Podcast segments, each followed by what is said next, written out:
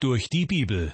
Eine Entdeckungsreise durch das Buch der Bücher von Dr. Vernon Mackey. Ins Deutsche übertragen von Wilhelm Schneider und gesprochen von Kai-Uwe Wojczak. Schön, dass Sie wieder dabei sind, liebe Hörerinnen und Hörer, bei einer weiteren Folge unserer Sendereihe Durch die Bibel. Wir erreichen diesmal das dritte Kapitel des alttestamentlichen Amos-Buches. Nachdem der Prophet Amos Gottes Gerichtsworte über die Nachbarvölker Israels verkündet hat, geht er nun sehr detailliert auf die Sünden der Israeliten ein. Dass sie Gott ungehorsam sind und sein Gesetz verachten, wiegt besonders schwer, denn schließlich ist Israel Gottes auserwähltes Volk. Wer sonst, wenn nicht Israel, sollte in dieser Welt ein Zeugnis sein für seine Macht und Herrlichkeit? Nachdem der Prophet Amos Gottes Gerichtsworte über die Nachbarvölker Israels verkündet hat, ist er auch auf die Sünden der Israeliten eingegangen. Über die Israeliten im Südreich Juda spricht Gott durch Amos, ich will sie nicht schonen, weil sie des Herrn Gesetz verachten und seine Ordnungen nicht halten und sich von ihren Lügengötzen verführen lassen. Und dann sind die Israeliten des Nordreiches an der Reihe. Die Auflistung ihrer Vergehen ist lang, wohl nicht ohne Absicht, denn Amos, der aus einer ländlichen Gegend im Südreich stammt, wurde von Gott nach Bethel geschickt, um dort, in der Hauptstadt des Nordreiches, Gottes Gerichtsbotschaft zu verkünden. Am Anfang von Kapitel 3 rückt allerdings wieder das ganze Volk Israel in den Blickpunkt, also die Menschen aus dem Südreich und dem Nordreich. Amos spricht, Höret, was der Herr wider euch redet, ihr Israeliten, wider alle Geschlechter, die ich aus Ägyptenland geführt habe. Ich habe den Eindruck, dass Gott an dieser Stelle absichtlich ignoriert, dass Israel in ein Nord- und in ein Südreich gespalten ist. Er spricht zu der ganzen Familie Israels, die er aus der Sklaverei in Ägypten geführt hat. Sie sind in seinen Augen nicht zwei Völker, sondern eines. Die zwölf Stämme Israels sind vor ihm wie eine Familie.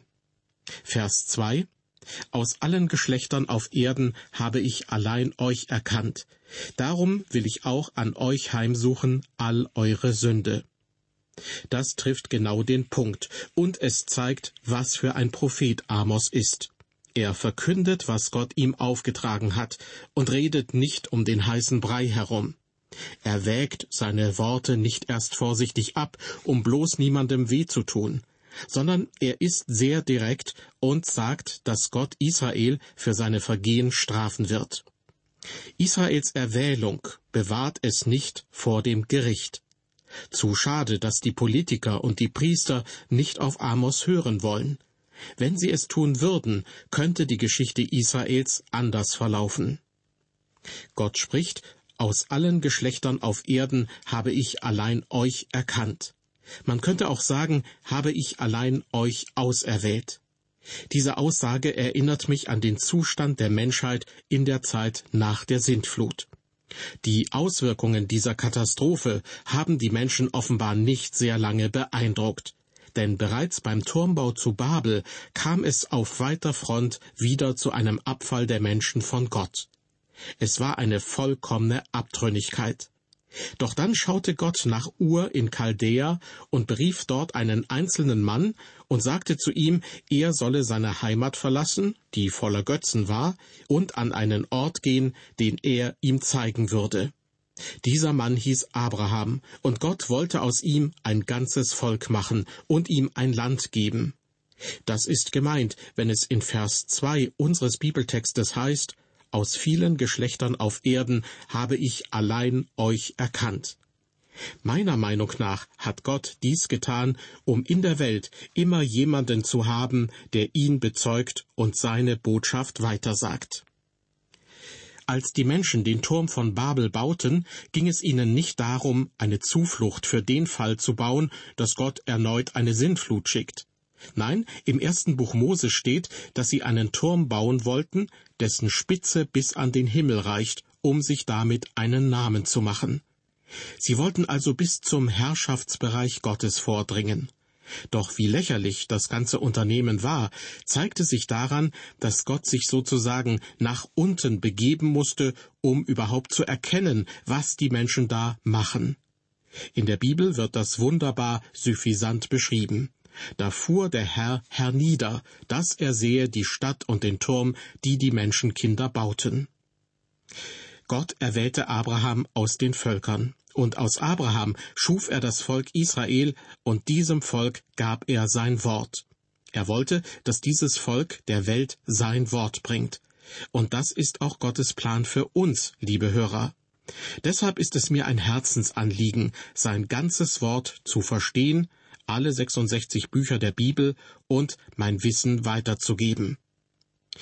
Zurück zu unserem Bibeltext aus dem Buch Amos. Dort heißt es in Kapitel 3, Vers 2 in der Botschaft an das Volk Israel, Darum will ich auch an euch heimsuchen alle eure Sünde. Gott sagt hier, ich will euch richten, ich fordere Rechenschaft von euch. Das Volk Israel hat eine einmalige Beziehung zu Gott. Gott hat den Israeliten seine Gebote gegeben. Und der Grund, weshalb er Israel so streng richtet, ist, dass sie so viele seiner Gebote gebrochen haben. Sie sehen, liebe Hörer, Licht haben bzw. Licht sein bedeutet auch immer Verantwortung. Ein erleuchtetes Volk hat eine größere Verantwortung als ein Volk, das in Finsternis lebt. Das ist ein grundlegendes Prinzip, das Gott hier anwendet. Er wird die, die Licht bekommen haben, härter richten als die, die in der Finsternis sind. Auch der Herr Jesus sagt, dass manche weniger und andere mehr Schläge bekommen werden zur Zeit des Gerichts. Im Lukasevangelium Kapitel 12 ist vom Warten auf das Kommen Jesu Christi die Rede und davon, dass manche Mägde und Knechte auf ihn warten und andere nicht. Abschließend sagt Jesus, der Knecht aber, der den Willen seines Herrn kennt, hat aber nichts vorbereitet, noch nach seinem Willen getan, der wird viel Schläge erleiden müssen. Wer ihn aber nicht kennt und getan hat, was Schläge verdient, wird wenig Schläge erleiden. Denn wem viel gegeben ist, bei dem wird man viel suchen. Und wem viel anvertraut ist, von dem wird man umso mehr fordern. Ich habe schon mehrmals gesagt, dass ich lieber ein heidnischer Hottentotte im finstersten Winkel dieser Welt sein möchte, der von einem Götzen aus Stein niederfällt, als ein sogenannter zivilisierter Mensch, der am Sonntagmorgen in der Kirche sitzt und hört, wie das Evangelium gepredigt wird, aber nichts davon in die Tat umsetzt. Wer das Wort Gottes hört, hat eine größere Verantwortung als jemand, der es nicht hört. Gott bringt klar zum Ausdruck, dass er die Menschen für ihre Vergehen richten wird. Viele Menschen heutzutage wollen das einfach nicht wahrhaben. Sie mögen es lieber, wenn die Pfarrer und Pastoren auf ihren Kanzeln über Gottes Liebe reden. Die Liebe Gottes ist wirklich wunderbar, und ich liebe es, darüber zu predigen. Gottes Liebe ist etwas, in dem wir ruhen und worüber wir uns freuen sollen. Die Liebe Gottes zeigt sich an dem Kreuz, an dem Jesus Christus für uns gestorben ist. Im Johannesevangelium heißt es, denn also hat Gott die Welt geliebt, dass er seinen eingeborenen Sohn gab, damit alle, die an ihn glauben, nicht verloren werden, sondern das ewige Leben haben. Am Kreuz offenbart Gott seine Liebe, und wenn diese Liebe abgelehnt wird, dann bleibt nur noch Strafe. Sehr viele Menschen denken, dass Gott nicht strafen kann und nicht strafen sollte. Doch ich vermute, der große Schöpfer des Universums sieht das vollkommen anders. Denn er hat bereits gesagt, dass er heilig und gerecht ist und dass er strafen wird. Das Gericht über Sünde ist eine logische Folge. Der Prophet Amos ist zwar nur ein Prediger vom Lande, aber er ist auch ein nüchtern denkender Prophet. Am Anfang von Kapitel 3 werden von ihm gleich mehrere Grundwahrheiten angesprochen. Es geht um Erwählung und Verantwortung, um Sünde und Gericht. Und als ein Mann, der viele Jahre in einer abgeschiedenen Gegend gelebt hat, verfügt er über einen reichen Erfahrungsschatz. Das wird gleich deutlich werden, wenn wir uns die nächsten Verse aus Kapitel 3 näher ansehen. Amos veranschaulicht dort, was Gott ihm offenbart, mit Bildern aus der Natur und dem Alltagsleben. Er hat einiges gelernt, was auch die Menschen heute noch lernen müssen. Ich werde übrigens nie den Tag vergessen, an dem meine Tochter an einem Schulausflug teilnahm, der sie und ihre Mitschüler in eine Molkerei führte. Meine Tochter ist in der Stadt aufgewachsen und kam an diesem Tag mit einer erstaunlichen Neuigkeit zurück. Stolz berichtete sie meiner Frau und mir, dass die Milch von Kühen produziert wird. Anscheinend hatte sie vorher tatsächlich geglaubt, die Milch kommt eben aus dem Supermarkt. Also lassen wir uns nun auf das ein, was Amos, dieser Prediger vom Lande, in der Natur bzw. in der Abgeschiedenheit der Wüste beobachtet hat. Ich lese Vers 3. Dort stellt Amos als erstes die Frage, können etwa zwei miteinander wandern, sie seien denn einig untereinander? Tja, gute Frage. Können zwei miteinander wandern? Natürlich, aber dazu müssen sie sich einig sein. Ich habe einmal ein junges Paar beobachtet, das noch gar nicht so lange verheiratet war. Sie gingen Arm in Arm die Straße entlang. Urplötzlich blieb die junge Frau stehen, stampfte mit den Füßen, machte kehrt und ging nach Hause zurück, während er seinen Weg fortsetzte. Sie liefen nicht mehr miteinander, weil es offenbar eine Meinungsverschiedenheit gegeben hatte. Können etwa zwei miteinander wandern, sie seien denn einig untereinander? fragt der Prophet Amos. Hier geht es um eine Ursache und ihre Wirkung. Zunächst die Ursache. Es muss Einigkeit geben, wenn Sie, liebe Hörer, mit Gott gehen wollen. Und die Wirkung. Sie werden mit ihm gehen, wenn Sie mit ihm einig sind. Das heißt aber nicht, dass Gott sich darum bemühen muss, mit uns einig zu werden sondern Sie und ich, wir müssen an seiner Seite gehen und mit ihm einig sein. Wie jemand einmal gesagt hat, Gott fährt triumphierend in seinem eigenen Wagen, und wenn man nicht unter die Räder kommen will, sollte man besser einsteigen und mitfahren. Schließlich führt Gott seinen Plan in der Welt aus. Es war für mich sehr interessant, als ich einmal England besuchte und Windsor Castle und Hampton Court besichtigte. Ich denke an Henry den Sechsten, Henry den Achten und Richard den Zweiten, die einige der Könige waren, die den Tower in London berühmt machten, weil sie viele dorthin schickten, die ihren Kopf verwirkt hatten. Diese Könige besaßen zu ihrer Zeit viel Macht, besonders Henry der Achte. Doch heute interessieren sich nur noch wenige dafür, was er einst sagte oder dachte. Und wie steht es mit Gott, dem Herrscher des Universums? Er ist ganz gewiss nicht angewiesen auf den Rat der Menschenkinder. Wenn Sie und ich mit Gott gehen wollen, müssen wir seinen Weg gehen. Amos hat gleich mit seiner ersten Frage den Nagel genau auf den Kopf getroffen. Können etwa zwei miteinander wandern, sie seien denn einig untereinander? Nun kommen die beiden nächsten Fragen von Amos. Ich lese Vers 4. Brüllt etwa ein Löwe im Walde, wenn er keinen Raub hat? Schreit etwa ein junger Löwe aus seiner Höhle, er habe denn etwas gefangen? Gute Frage. Brüllt etwa ein Löwe im Walde, wenn er keinen Raub hat? Natürlich nicht. Ein Löwe bewegt sich verstohlen, still und leise auf seinen gepolsterten Pfoten. Er ist nahezu lautlos, bis er auf seine Beute springt. Wenn er seine Beute gerissen hat, dann kann man ihn brüllen hören. Nächste Frage. Schreit etwa ein junger Löwe aus seiner Höhle, er habe denn etwas gefangen? Nein, die kleinen Löwen geben keinen Laut von sich, weil ihre Mutter ihnen zu verstehen gibt, dass sie still sein sollen, solange sie weg ist, um etwas zu fressen zu besorgen. Doch wenn sie mit ihrer Mahlzeit zurückkommt, dann brüllen sie los. Aber erst dann. Wie Sie sehen, gibt es immer eine Ursache und eine Wirkung. Und Gottes Gericht wird sicher auf die Sünde des Menschen folgen. Amos stellt eine weitere Frage. Vers 5. Fällt etwa ein Vogel zur Erde, wenn kein Fangnetz da ist? Oder springt eine Falle auf von der Erde, sie habe denn etwas gefangen? Natürlich wird ein Vogel nicht in ein Fangnetz gehen, wenn keines für ihn aufgestellt ist. Als ich ein Junge war, erzählte man mir, ich könne einen Vogel fangen, wenn ich ihm Salz auf den Schwanz streue. Ich lief also in die Nachbarschaft, um Salz für den Schwanz eines Vogels zu bekommen, und es funktionierte nicht. Ich merkte, dass ich ohne Fangnetz keinen Vogel fangen kann. In der Natur gibt es immer Ursache und Wirkung. Wer einen Vogel fangen will, braucht ein Fangnetz. Nun stellt Amos aber noch eine andere Frage in Vers 5. Springt eine Falle auf von der Erde, sie habe denn etwas gefangen? Mit anderen Worten, schnappt eine Falle zu, obwohl kein Tier hineingelaufen ist? Wieder lautet die Antwort Nein.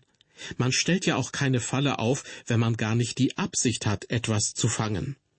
Als Junge besaß ich sage und schreibe sechs Fallen.